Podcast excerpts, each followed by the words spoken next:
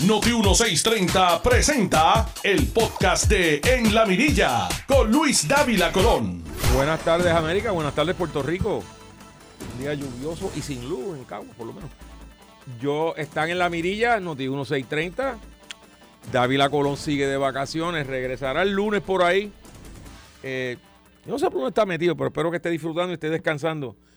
Eh, vamos a tener de invitado especial hoy al alcalde de San Juan, Miguel Romero, que entiendo que viene de camino por ahí.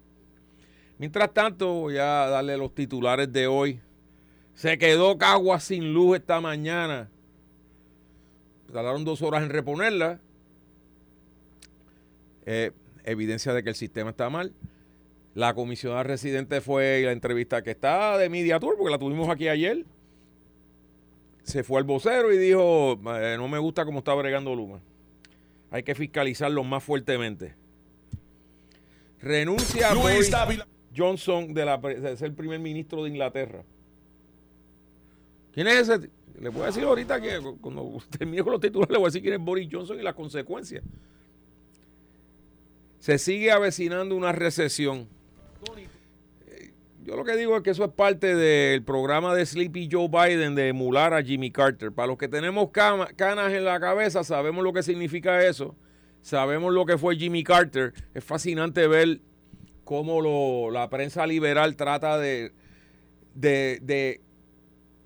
revisión, o sea, una historia revisionista donde Jimmy Carter lo pintan como lo más decente. Él fue el presidente más decente. Es tremenda, eh, como ser humano es tremendo. Como presidente fue un fracaso total. Y obviamente este Sleepy Joe quiere, lo está emulando y quiere sobrepasarlo en términos de ineficiencia, incompetencia e idiote. Pero esa es mi opinión, ¿ve? Entonces aquí, miren, tengo que comentar esto porque esto sí que es estúpido. Este hombre conoce una mujer en el internet, se reúnen, le, le, envía le envía fotos este, y videos de sus partes íntimas y adivinen que ella se volcó y le dijo, te lo, ahora te lo voy a enviar, al, si no me paga chavo, te, te, lo voy a enviar al, a, tu trabajo y te voy a chavar la vida. Vamos a hablar de este asuntito que empezó hace unos años atrás de sexting y que ahora se ha convertido en una plaga. Yo, yo sí, yo sé, ok, boomer, yo sé, yo estoy viejo, pero esta, esta cosa de estar tomándose fotos en pelota, este, en cuero y enviarse. ¡Wow! Discutiremos eso. O sea, no todo puede ser política así agria, tiene que haber cosas así medias absurdas, ¿no?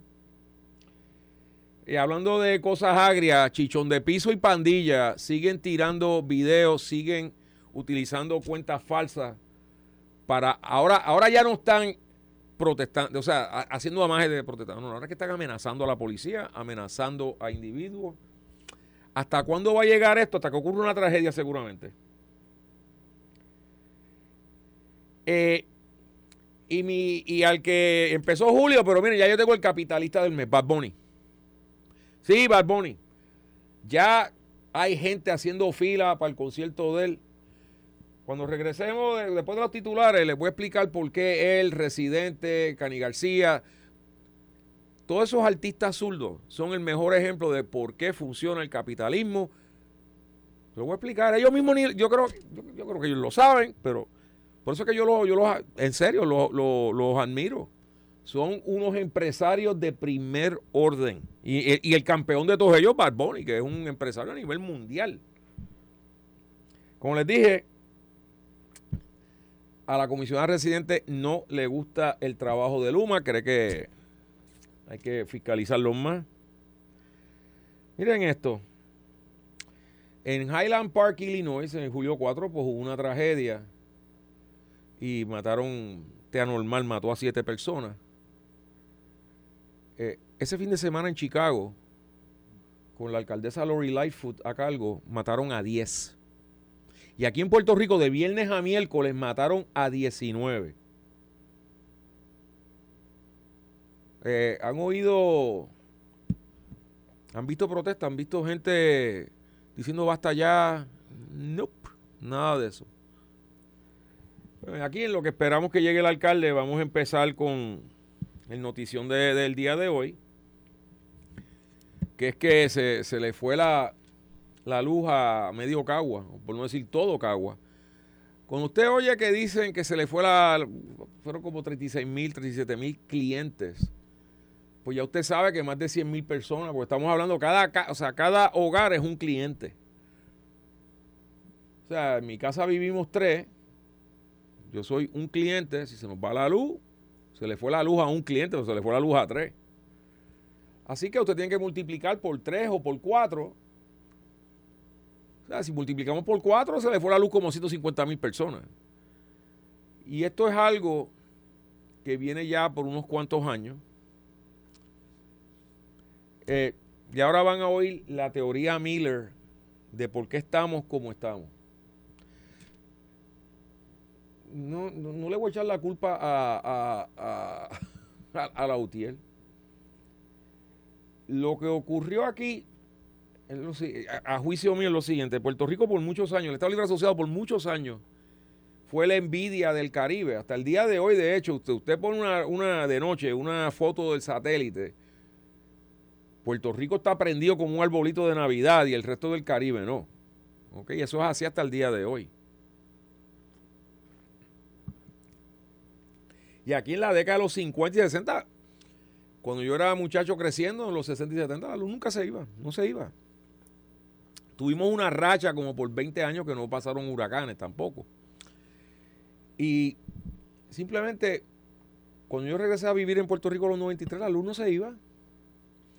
Pero entonces en el 98 vino Georges. Yo sé que María opaca a Georges, pero créanme, Georges, para los que vivimos eso, Georges fue horrible. Yo vivía en una urbanización en Trujillo Alto que fue la última en el área metropolitana en que llegara la luz. Déjeme decirle, pero la luz llegó en tres semanas. Pero estuvimos tres semanas sin, sin luz, tres, cuatro semanas, algo así. Ustedes no saben lo deprimente que es, o sí saben lo deprimente que es que tú llegues, está todo prendido como un arbolito de Navidad y tú vas a virar a la izquierda para entrar a tu urbanización y lo que ves es un boquete negro. Porque en el 98, pues los generadores no eran tan prevalentes como lo son ahora. O sea, no, hemos cogido unos cuantos huracanes de, allá para acá, así que estamos, hemos tenido que cambiar. Yo lo que me recuerdo que yo hablé con una amistad que trabajaba en energía eléctrica y básicamente parte de, lo, de la maravilla del gobierno de Rosselló es que lograron conectar a la inmensa, o sea, ya las dos semanas más de la mitad de la isla tenía luz. Y al final del mes toda la isla tenía luz. Pero este, este amigo mío que trabajaba allá adentro y sabía lo que estaba pasando, me dijo, mira Peter, conectamos, pero eso está pegado con chicle. Lo pegamos a... la orden fue conecten a lo que dé lugar y conectamos, pero te lo digo, esto está pegado con chicle. Y esas palabras nunca se me han olvidado, porque después de eso, cada vez que venía, como sabemos, cada vez que venía el más mínimo vientito, el la más mínima tormenta, acá en se quedaban sectores, muchos sectores se quedan sin luz. Y yo lo que creo que donde viene la falla de la gerencia de energía eléctrica, y aquí a rojo y azul es la misma cosa. Eh, es que pues no le dedicaron el mantenimiento, no implementaron un plan para mejorar, para arreglar lo que estaba conectado de manera de emergencia. Eso es número uno. Número dos, por alguna razón, al principio de la década de 90, pues trajimos a, AES, la de carbón. Eh, pero cuando por alguna razón no se modernizaron las generadoras. Y lo que tenemos ahora, una especie de museo de generadoras este, de luz, anticuada. Para darle un ejemplo, los estados, tu típica planta, lo que tiene son como 15 años. Las de aquí tienen promedio de 50 años. O sea, aquí estamos usando para generar electricidad, en, su, su gran mayoría, tecnología de la década de los 50, no de los 60 o 70, de los 50. Por eso cuando en Palo Seco hay una avería grande, tienen que ir a, y pedir en, por eso tienen que ir y pedir en, en Estados Unidos una fábrica especializada que les hagan las piezas nuevas piezas que no se han hecho por décadas. ¿A qué viene todo esto? Que esto culminó cuando, y entonces Alejandro, como se recordarán, contrató, todo, aquí le decíamos Mona Lisa y todo eso, a quien contrató verdaderamente fue a Alex Partners, que mandaron a Lisa Donahue, que tenía la reputación de que yo sé, yo sé darle la vuelta este, a, a compañías de producción de energía, y ya te vieron, se tumbaron 40 millones en, tres años y no hicieron y no se vio ningún cambio. Eso sí, ella cortó el presupuesto de mantenimiento, cortó el, cortó el presupuesto de, de piezas a lo que voy con todo esto es que Georges nos dio el cantazo grande y de ahí para abajo um, eh, es que me están indicando, ahora tengo que parar porque están indicando que el alcalde hay que conseguirlo por teléfono.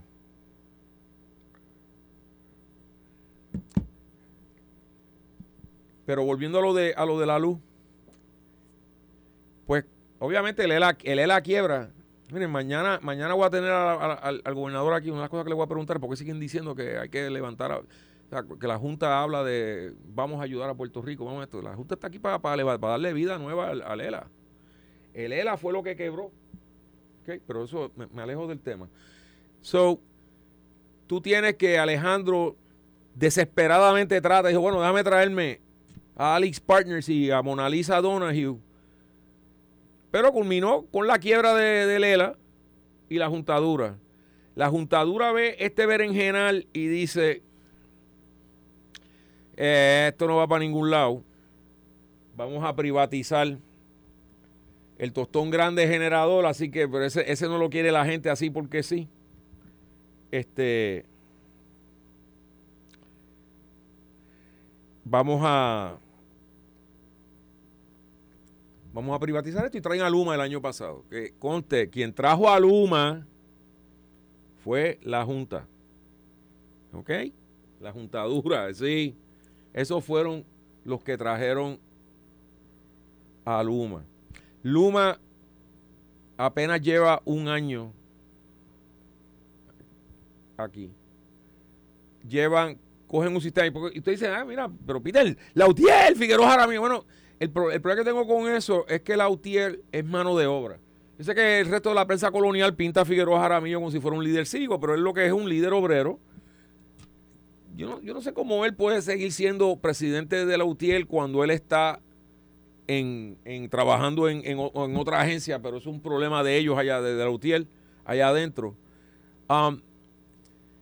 Miren, la realidad es que esos contratos tan jugosos, Mira, y tanto que echaba la, la prensa colonial con transparencia, pero a la UTIER nunca le piden que, ponga sus contratos. Así que ese es el problema. Tenemos un sistema arcaico, tenemos un sistema eh, arcaico, viejo, encanto. Esperar que una compañía lo resuelva en, un año. El mismo Figueroa Jaramillo dijo en un momento dado el año pasado, deben cinco años y yo arreglo esto. Así que, y, y esperemos en Dios que no llegue otro otro huracán. Miren, ya está con nosotros el alcalde de San Juan, Miguel Romero. Alcalde, ¿cómo está? Saludos, saludos Peter, encantado de estar contigo aquí por teléfono, voy de camino por aquí a, llegar allí a Noti1 estar un rato con ustedes, encantado y gracias por la oportunidad como siempre. Bueno, fantástico. Oiga, eh, usted ya lleva año y medio como alcalde. Dígame, ¿cuál es el... a punto ya. ¿Cuál ha sido, cuál ha sido la cosa que usted, y usted es un veterano del servicio público. Usted fue secretario de la gobernación, fue senador.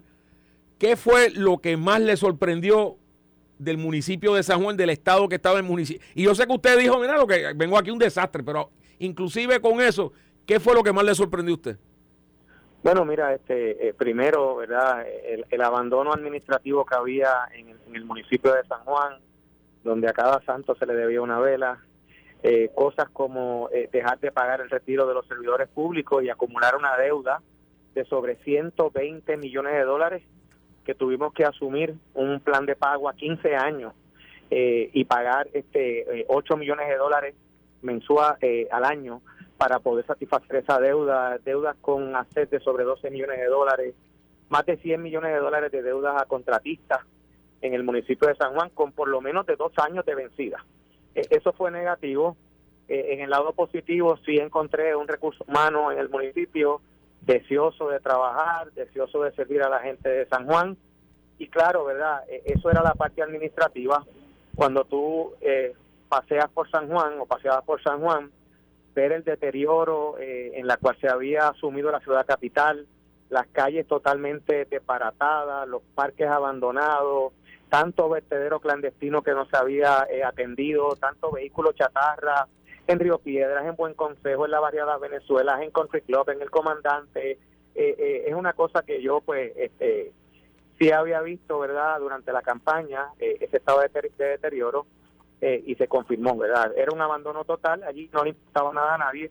gracias a Dios, a los empleados municipales, a un gran equipo gerencial que tengo allí conmigo trabajando, pues hemos logramos durante este primer año darle estabilidad, este, enfrentar ¿verdad? la crisis fiscal, eh, asumir esos planes de pago eh, que había que hacer con esas deudas que había en el municipio y todavía, todavía nos faltan muchas más que tenemos que, que asumir como cuestión de hecho. en cuanto a los empleados públicos, comenzamos a pagar el retiro también comenzamos a, pagar eh, deudas, obligaciones legales que había con ellos. Este año fiscal estamos comenzando, eh, la corriente bajo mi administración está al día, pero ya este año fiscal comenzamos a pagarle deudas que desde el año 2016 se habían acumulado y la idea es que con sana administración, pues poder cada año fiscal atender la deuda de uno de esos años anteriores. Eh, aunque no fue mi responsabilidad asumir esos impagos, yo creo que la responsabilidad ministerial es que el municipio esté al día eh, algo positivo también es que logramos, ¿verdad? Este, con, mucho sacrificio y, poniendo las prioridades de la gente clara, eh, comenzar diversos proyectos. Cuando yo llegué al municipio de San Juan, de las facilidades, de las 357 facilidades que el municipio había hecho una reclamación de FEMA para atender, eh, nosotros encontramos que solamente se habían iniciado trabajo en cuatro de ellas. Al día de hoy, en estos 18 meses de gobierno, ya nosotros hemos subastado sobre 123 facilidades. Hemos obligado sobre 18 millones de dólares para, para trabajar y poner esas facilidades, que muchos son parques, en forma para que la gente los utilice. Eh, le hemos dado una atención particular eh, a Río Piedra, eh, pero el proyecto más significativo, más importante, al cual hemos dedicado mucho tiempo, mucho esfuerzo y muchos recursos, es la reconstrucción de nuestras calles, carreteras, caminos y avenidas municipales. Y tengo que decirte, Peter, que durante este año fiscal nosotros comenzamos una iniciativa el pasado mes de octubre de 2021 que se llama eh, Tus calles al día. Bajo Tus calles al día nosotros hemos logrado eh, invertir en la reparación y repavimentación de calles y carreteras municipales sobre 26.3 millones de dólares. En tiempo récord hemos repavimentado, no tapado un boquete, no un bacheo, es repavimentado que incluye escarificar, remover eh, eh, pavimento viejo hasta llegar a la losa de concreto, eh, reparar fluviales en esa carretera. Se han logrado impactar unas 667 calles y carreteras municipales. Se ha logrado también atender avenidas. esto, estas calles que se han logrado reparar, hay sobre 20 mil familias, eso implica que en términos de residentes son sobre 50.800 residentes. En lo que es el área comercial, avenidas que se han vuelto a repavimentar como la calle San Jorge, como la de Diego, como la avenida Andalucía. Estamos hablando que ahí hay ubicaciones comerciales de comercios activos que sobrepasan las 2.330 estructuras eh, que se dedican a actividad comercial y eso tiene un impacto en, prácticamente eh, 30.000 vehículos que transitan diariamente por esas vías. Y, y en un futuro, eh, además de que alivia la calidad de vida, eh, también eso es algo, cuando tú tienes una infraestructura vial en condiciones decentes y de, y, de primera, no como estaban, abandonadas, llenas de cráteres y boquetes, eso promueve la inversión, el desarrollo económico y, y la calidad de vida y también ayuda a retener y aumentar el valor de las propiedades. Y te doy un ejemplo, nosotros atendimos en el cuadrante de Puerto Nuevo, que va desde la de Diego hasta la Andalucía y la Piñero y la y la Roosevelt, ahí hay unas 68 calles en esas comunidades. Todas se repavimentaron. El impacto de eso sobre el valor de las casas, que probablemente en esas urbanizaciones ese es el primer, el, principal activo de las familias sanjuaneras, eh, eh, yo creo que eso ha sido un reconocimiento, justicia social, justicia económica y, y estamos encaminados. Este próximo año fiscal que acaba de comenzar, asignamos 20 millones de dólares. O sea que en dos años fiscales, la inversión en la infraestructura de calles y carreteras municipales del municipio de San Juan sobrepasa los 51 millones de dólares. No es tan solo en Puerto Nuevo, Villa Nevares, University Garden, San Gerardo, Villa Palmera, Barrio Obrero, eh, Villa Prades que estamos en estos días, el área de Dos Pinos con la López Caldó, con la, con la Luis Torres Sufrón, eh, el área, vamos a entrar próximamente el Parcela Salud, en Hill Brothers, eh, estamos hablando que son comunidades sanjuaneras que estaban totalmente abandonadas y totalmente desprovistas de tener carreteras decentes porque no había un gobierno municipal que tuviese eso en la prioridad de su administración. Oiga, alcalde, como cada cual arrima la, sardina a su brasa y mi oficina, la oficina de nuestro bufete está en el viejo San Juan. Yo sé que usted sabe, eh, mire, esto fue un programa de, del alcalde Santini donde trajo nuevos adoquines a las calles, pero yo no sé qué pasó allí, o fue el diseñador, o fue el contratista, o fue que el inspector no sabía lo que estaba haciendo, o todas las anteriores, pero usted sabe que la calle Fortaleza le mete miedo al cuco. De hecho, usted ha tenido que hacer reparaciones de emergencia. Eh, ¿Cuál es el plan ahí? O sea, ¿cómo pues van a resolver ese despelote? Bueno, pues mira, este... Que, no, que, la responsabilidad... Usted no fue el que lo hizo, usted, usted es el que lo tiene que resolver. que, es lo más importante. Al final del día, lo más importante es la solución a los problemas. Como tú mencionas, esa calle colapsó, de verdad, eh, hubo un pleito de muchísimos años en eso. Eh, al final del día nosotros, ¿verdad? El pleito estuvo, ese pleito se terminó, se desistió, no terminó en nada, que no fuese gastos al municipio de San Juan en, en gastos legales y nunca se buscó una solución. Pues nosotros, este, eh, Peter, identificamos dinero que estaba disponible para eso desde febrero del año 2020. No era dinero nuevo, no era dinero estaba disponible del programa de revitalización de la ciudad que la, la administración anterior nunca quiso utilizar y nosotros designamos eh, una cantidad de dinero para reparar eso y por eso es que en diciembre eh, yo anuncié junto al gobernador que iniciaban los trabajos en la calle Fortaleza. Eh, si tú pasas por la calle Fortaleza, ya se está viendo el cambio, ya se está reparando. La idea es que tengamos esto sustancialmente completado, los trabajos en toda la calle Fortaleza, desde la calle O'Donnell, que está allí al lado del Teatro Tapia, hasta la esquina de la calle del Cristo y que tengamos una, una nueva calle Fortaleza totalmente readoquinada, con un diseño verdad apropiado, que fue aparentemente lo que falló en el pasado, la ejecución y el diseño de la carretera, para evitar este que eso ocurra. En el viejo San Juan nada más, y te estoy hablando verdad aquí a, de memoria, entre la calle Fortaleza, lo que es eh, otras áreas que se están atendiendo, en mejoras a la, a la Plaza de Armas, por ejemplo, de distintas plazas históricas del viejo San Juan y la construcción del nuevo parque frente a lo que es el, área del muelle y en, en la entrada de los cruceros. La inversión solamente en el casco de la histórico de la ciudad capital asciende a poco más de 21 millones de dólares. Así que yo creo que es algo este, importante eh, que nosotros estamos haciendo para, para eh, de nuevo, sacarle valor a lo que es esa joya histórica. Esa es la una de las imágenes principales de lo que es el viejo San Juan y me parece a mí que debe estar al día para que podamos maximizar el valor que tiene, no tan solo para nuestra ciudad eh, y para los ciudadanos de San Juan, sino para todos los residentes de Puerto Rico y para nuestros turistas, que yo creo que es un área que hay todavía eh, camino que recorrer y, esfuerzo que maximizar para, para el beneficio de nuestra gente. Alcalde, no se me vaya, quédese en el teléfono hasta que llegue aquí, nos vamos a ir al break. Y miren, eh, el alcalde no lo dijo, lo va a decir Peter Miller. Lo que les acaba de decir esencialmente es, Carmen Cruz me dejó un desastre. Volvemos aquí en La Mirilla con el alcalde de San Juan, Miguel Romero, y este servidor Peter Miller. Tú escuchas el podcast de En La Mirilla con Luis Dávila Colón por Noti1630. Mis amigos, buenas tardes. Están aquí en La Mirilla, Noti1630. No, no soy Luis Dávila Colón. Yo soy Peter Miller. Eh, me acompaña en vivo a colores el alcalde de San Juan, Miguel Romero la primera intervención del alcalde, y vamos a estar aquí hasta las y 54, alcalde, así que tenemos tiempo de sobra para tocar un montón de temas. Tocamos lo que yo voy a titular El despelote que le dejó Carmen Cruz, incluyendo un, pleito frívolo, estúpido y anormal. Esas son mis palabras, no las del alcalde. que hizo que el municipio se gastara un billetal para después mirar y decir, ay, espérate, si el, que hizo el problema fui yo mismo, porque diseñé este proyecto malo yo mismo. Eh, Estás hablando del caso de la calle Fortaleza. Bueno, lo que pasa es que la calle Fortaleza, si hay un sitio por donde viaja o camina cuanto turista hay que llega a la isla, la calle Fortaleza, y en menos de lo que canta un gallo, estaba volando en canto.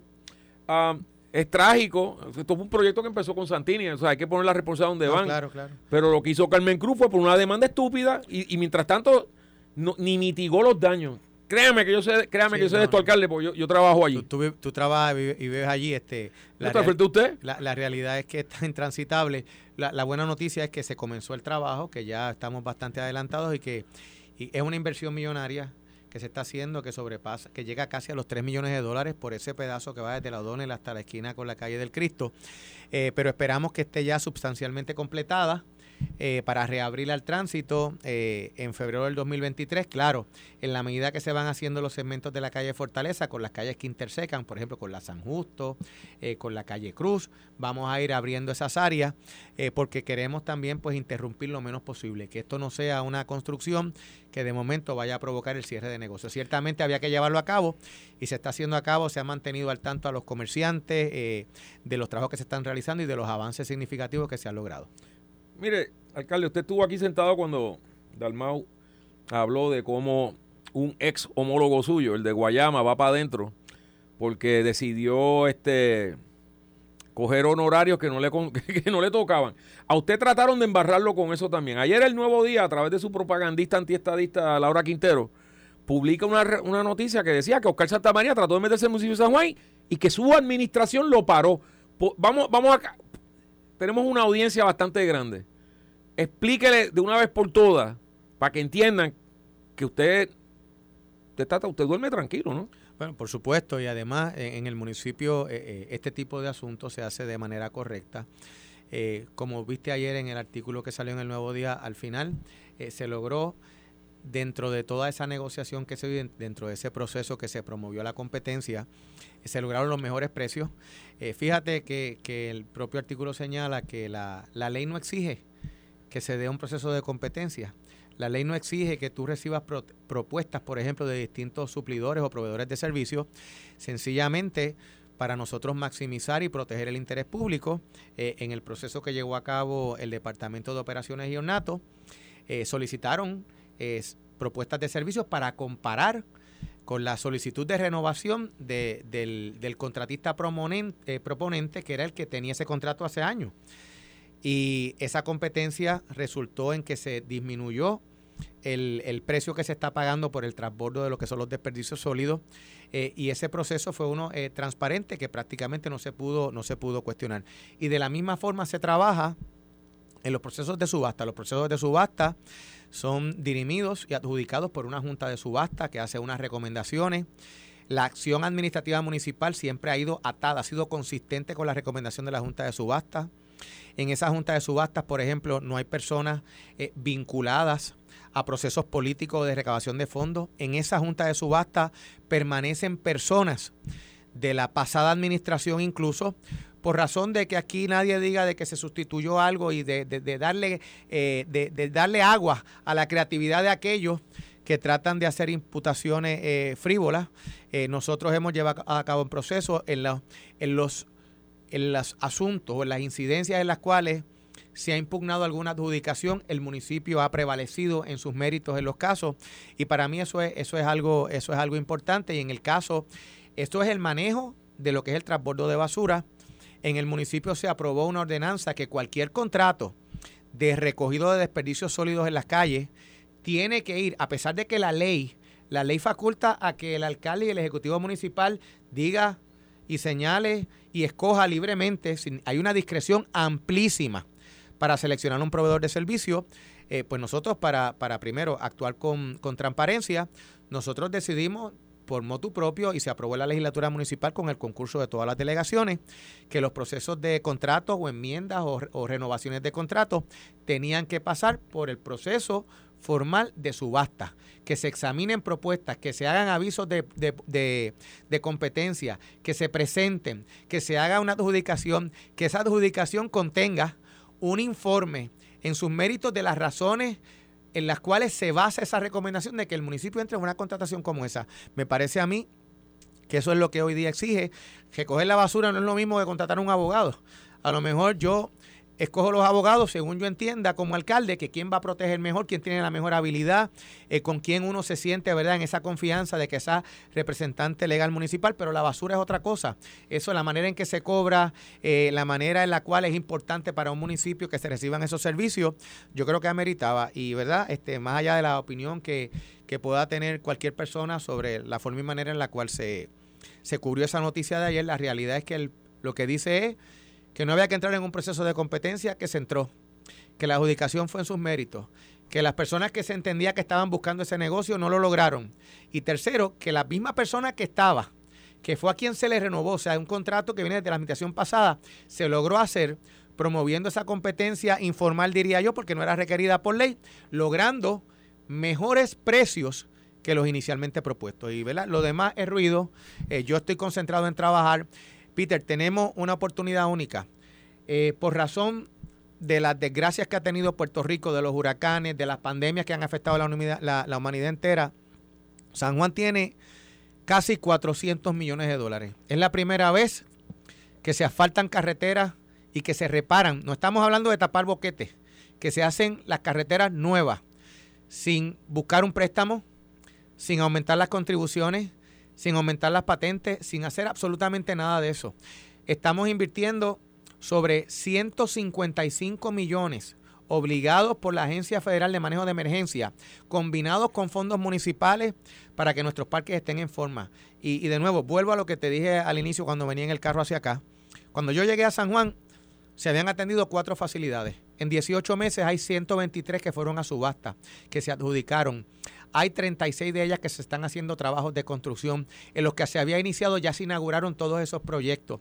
Eh, eh, competimos a través de la Administración Federal de Transportación para eh, recibir fondos para remodelar los terminales de transportación pública de Palerm, el Terminal Sur, el área de Capetillo. Ahora comenzamos con la ruta de transportación eh, pública eh, por todo San Juan para ofrecer servicios de transportación pública de forma gratuita, como están los precios de la gasolina, para que la gente pueda, pueda eh, transportarse. En cuanto a las aceras, comenzamos a principios, me parece que la fecha es enero del 2023, con una inversión también histórica. 12.7 millones de dólares para mejorar el acceso peatonal. Para acera a un radio de media milla de donde tengamos parada de transportación pública para, eh, eh, para vehículos, autobuses, para trolleys de San Juan Vamos a mejorar los accesos peatonales. Estamos hablando que esto es Santurce. Estamos hablando que es el área de condado que por primera vez en muchos años se van a rehacer esas aceras. Estamos hablando de Río Piedra. Estamos hablando de Atorrey, la, la, calle Domenech. Estamos, estamos hablando de muchísimas áreas. Y obviamente eh, también nosotros eh, aprovechando eh, la combinación de fondos ARPA con fondos municipales, mejoras a nuestro sistema de salud pública.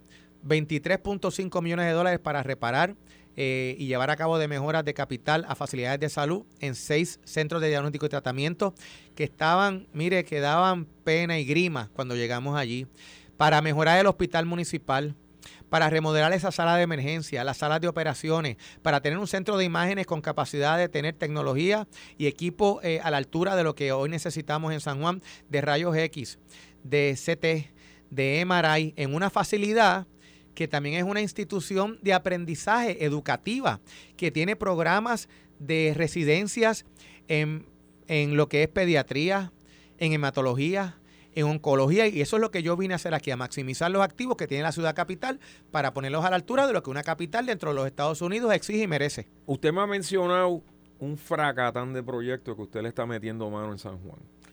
Eh, su predecesora famosamente dijo en un debate, mi carta de presentación en San Juan, entonces vino Eduardo Bate y corrió como 800 mil anuncios enseñando el abandono de San Juan. Pero todos esos proyectos, si usted fuera a decir, mira, este, aquí tiene, este, esta es mi carta de presentación, este proyecto, ¿cuál de esos? Bueno, el proyecto más importante de la administración de San Juan en este cuatrenio es la mejora de la infraestructura vial de carretera. Eh, primero, ¿verdad? Eh, por lo que te expliqué, desarrollo económico eh, contra este Peter, una jurisdicción que es parte de los Estados Unidos de América, en una economía globalizada como la nuestra, donde nosotros tenemos que promover la inversión, que su capital tenga las calles que tenía y todavía las que faltan. Mira, yo creo que, que la inversión que vamos a hacer es sin precedente, por lo menos en estos primeros dos años fiscales. La inversión es de sobre 50 millones de dólares. Si tú sumas toda la inversión de mejoras a carreteras durante los tiempos no tan solo de, mi predecesora, sino también durante la administración del alcalde Jorge Santini, en ningún momento llega ni cercanamente a esa cantidad. Nosotros queremos impactar las carreteras en todo San Juan, eh, porque de nuevo, así lo exige. Si alguien llega a invertir a Puerto Rico y ve bien a San Juan, va a juzgar a Mayagüez, a Ponce, a Guayama por las condiciones que está San Juan. Si la gente llega a Puerto Rico a invertir o a visitar y ve a San Juan como estaba, va a juzgar a Bayamón, a Corozal, a cualquier municipio costero que esté en buenas condiciones de la manera en que ve a San Juan. San Juan es la ventana de Puerto Rico ante el mundo. Es la ciudad más antigua dentro de toda la jurisdicción de los Estados Unidos. Es una de las primeras ciudades fundadas por los europeos en América. Es una capital, es una de las pocas capitales. Tú que eres loco con, buscando en, en Google, búscate cuántas capitales en el mundo entero están rodeadas de playas. Son únicas, no llegan a 10. Y yo creo que son unos activos que había que aprovecharlos, que había que maximizar. Quizás es por esa razón que tú no me escuchas tanto en, otras, en otros temas que son ajenos a, los asuntos de San Juan, como ocurría eh, con mi predecesora, que le encantaba entrar en otros temas que nada le que eran temas quizás legítimos para otras ramas de gobierno, pero que nada tenían que ver con San Juan. En San Juan es importante la seguridad, la policía. Ahora venimos con un nuevo cuartel de la policía en marítima tenemos una academia de policía abierta, aumentamos por primera vez en muchos años. El último aumento que recibieron los policías municipales durante la administración pasada fue de 37 dólares con 50 centavos. Nosotros a partir de enero de este año le aumentamos a la policía municipal dentro de la situación económica que estamos eh, padeciendo en todo Puerto Rico, 250 dólares a cada oficial de la policía. Aumentamos 20% el salario de entrada a la policía municipal de 2.000 a 2.400 dólares. ¿Por qué? porque durante el tiempo de mi predecesora, la Policía Municipal de San Juan perdió el 40% del componente de su fuerza. De casi 1.300 policías que teníamos en San Juan, apenas llegábamos a unos 765 a diciembre del año pasado. Y yo creo que esas son las áreas en las que hay que dar prioridad. Vienen nuevas patrullas, adquirimos eh, estamos en el proceso de recibir ya 11 ambulancias nuevas para manejo de emergencias para poder decomisar 7 que están todas baratas, añadir 4, tener una, una, ambulancia para pacientes eh, bariátricos, eh, que es importante para mí, nuevas patrullas, bicicletas eléctricas para la policía municipal, equipo de jet ski para lo que es la seguridad marítima. Comenzamos con una iniciativa. ¿Cuál era una elección de María? Que probablemente la mayor cantidad de vidas que se perdieron fue después del impacto directo del huracán por, por ejemplo, falta de energía eléctrica. Nosotros en mi mensaje de presupuesto yo anuncié que este año fiscal estamos invirtiendo 4.7 millones de dólares en la adquisición de equipos de batería solar para instalar en hogares de personas que están encamadas, de personas que quizás no son de mayor edad, eh, pero tienen alguna eh, diversidad funcional o algún impedimento que requieren que estar eh, servicio de energía eléctrica para poder estar vivos. Del mismo modo, es esa cantidad para esa adquisición de batería, pero también comenzamos la semana pasada con una iniciativa que llamamos San Juan va por ti, que es que la gente, se, se estamos creando en el Departamento de Salud un registro de personas con necesidades especiales, que son personas que aunque no necesitan estar hospitalizadas, viven en su casa eh, encamadas o necesitan estar eh, la, asistencia de un respirador, de un ventilador, o tienen una, colostomía, o tienen una sonda de alimentación que requieren eh, o un sistema eléctrico o requieren una movilidad hacia un lugar seguro pues el municipio de San Juan creó este, este registro que se accede a través de sanjuanvaporti.pr o llamando al 787-722-1213, 1214, 1215, 1217 y 1219 para que la gente se inscriba, reciba una asistencia y nosotros, por ejemplo, tenemos la amenaza de un huracán. Ya nosotros desde días antes podemos irnos comunicando con estas personas por si necesitan alguna asistencia en movilizarlo a alguna casa de un familiar, llevarlos a alguna facilidad médica para asegurarnos que estén conectados a un equipo de, supervivencia, necesitan algún eh, mantenimiento de sus medicamentos. Pues mira, eh, de eso es lo que se trata, de nosotros atender lo que es la calidad de vida de los sanjuaneros y esa necesidad inmediata y de aprender de, la, de las experiencias previas que hemos tenido en San Juan. Alcalde, yo sé que usted tiene otros compromisos, pero antes de irse, eh, usted sabe que yo soy PNP, soy estadista, usted es demócrata, soy republicano, pero ayer la comisionada residente estuvo aquí y dijo que la razón de existir del PNP es para buscar la estadidad. ¿Qué usted cree de ese comentario? Uno, y dos, ¿cómo usted ve al PNP en este cuatrenio y bueno, todavía, todavía en dos años y medio para una elección es una eternidad, pero ¿cómo usted ve la cosa? Bueno, claro, yo, yo lo veo de la siguiente manera. Primero, yo coincido con la comisionada residente. El PNP es un partido que se fundó para lograr la igualdad. La igualdad de derechos, que cuando uno mira hoy el Puerto Rico de hoy, los problemas sistémicos que tenemos y las situaciones que hemos enfrentado, pues hoy día recibimos fondos y dinero porque viene una pandemia, porque nos es barato un huracán. Nosotros queremos el mismo acceso por nuestra condición de ser ciudadanos americanos y en eso yo estoy convencido y coincido plenamente con la comisionada. El PNP no es un partido tradicional, el PNP es un partido ideológico. Eh, a veces tratan por ahí algunos de mezclar esto y de tratar de crear un mote, un sello negativo. El PNP es un partido ideológico y el PNP es la institución política que más ha hecho por lograr esa igualdad. El plebiscito del 1993 se legisló bajo el PNP. El de 1998 también.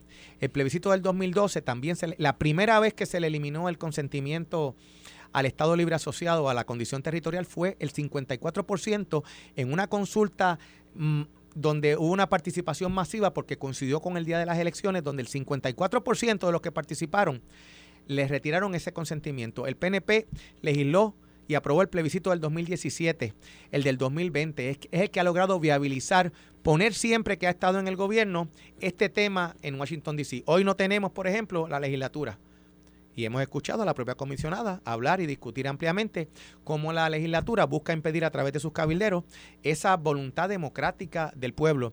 Y yo, ¿verdad? Eh, eh, al final, en el año de las elecciones, la gente hará su juicio, la gente hará eh, su evaluación. Me parece a mí que hay una cantidad de electores que tradicionalmente han creído en los postulados que aquellos que presentaba el Partido Popular de unión permanente, de protección de la ciudadanía americana, la única entidad política hoy día que defiende esos postulados de igualdad, de una ciudadanía de primera, de unión permanente garantizada, que es algo importante para más del 90% de los votantes, es el Partido Nuevo Progresista. Esta es la casa de todos puede haber alguna diferencia de tiempo en tiempo entre algunos líderes. En los procesos democráticos no todo el mundo coincide. Ahora bien, hay que mirar y juzgar las cosas a razón. Por ejemplo, ahora entró el PNP a San Juan.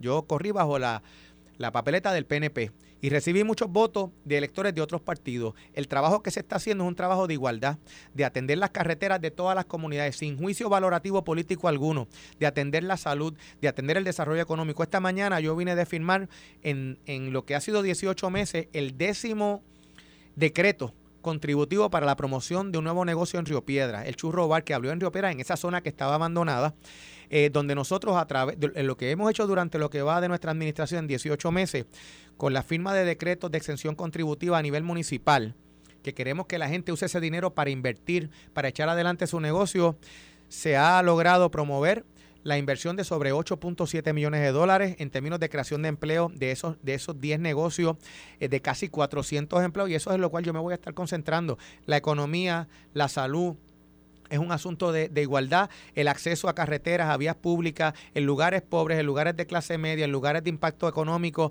es importante para mí y yo voy a hacer mi trabajo en San Juan. Y al final la gente va a juzgar y sin duda alguna la gente tiene que comparar. Nosotros no por nuestra condición necesariamente de ser iguales en términos de nuestra ciudadanía y nuestros derechos los ciudadanos americanos que residen en el mainland. Hemos recibido todo este, todo este dinero. Lo hemos recibido porque nos atacó una tragedia, un huracán, terremotos en el área sur, eh, los huracanes devastadores del 2017. Eh, pero no podemos contar con eso. Nosotros no podemos depender de que podamos hacer las carreteras, de que podamos reconstruir la ciudad, porque nos dé un huracán, un cantazo y aprovechemos para remodelar las facilidades. Nosotros necesitamos un plan de desarrollo económico que sea sostenido. Nosotros tenemos que maximizar esas cualidades que tiene Puerto Rico. indudablemente, y me parece a mí, coincido, que yo creo que la inmensa mayoría de las personas en Puerto Rico coinciden con eso. Hay que ponerle ya punto final a esto. Eh, me parece que por primera vez, eh, y eso fue verdad un logro de la, de la comisionada residente trabajando en equipo con, con la administración del gobernador Pierluisi, que se haya logrado eh, un proyecto, escuchar a una congresista como Nidia Velázquez hablando de que había que excluir opciones que no sean territoriales, me parece a mí que es algo único. Yo espero que baje a votación y que esto continúe, porque fíjate, Peter, y cierro con esto, en el 2012 el pueblo votó a favor de dejar atrás este estatus colonial. Desde previo al huracán, cinco años antes de que el huracán nos atacara, cambió la administración por asuntos locales y ese mandato quedó engavetado. No se hizo absolutamente nada con él y no podemos permitir que eso vuelva a ocurrir en el 2024. Mis amigos, aquí lo acaban de oír. El alcalde como que se está tomando muchas vitaminas, está, está bien peposo, pero siempre deja claro que, aunque está enfocado en San Juan, deja claro que es estadista y que lo que quiere es la igualdad para todo el mundo. Tú escuchaste el podcast de En la Mirilla con Luis Dávila Colón en Noti 1630.